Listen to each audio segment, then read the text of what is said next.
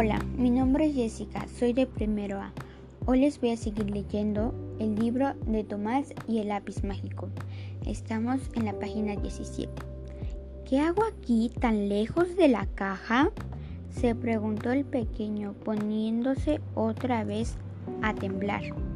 Bueno, tan solo no estaba, tenía el lápiz.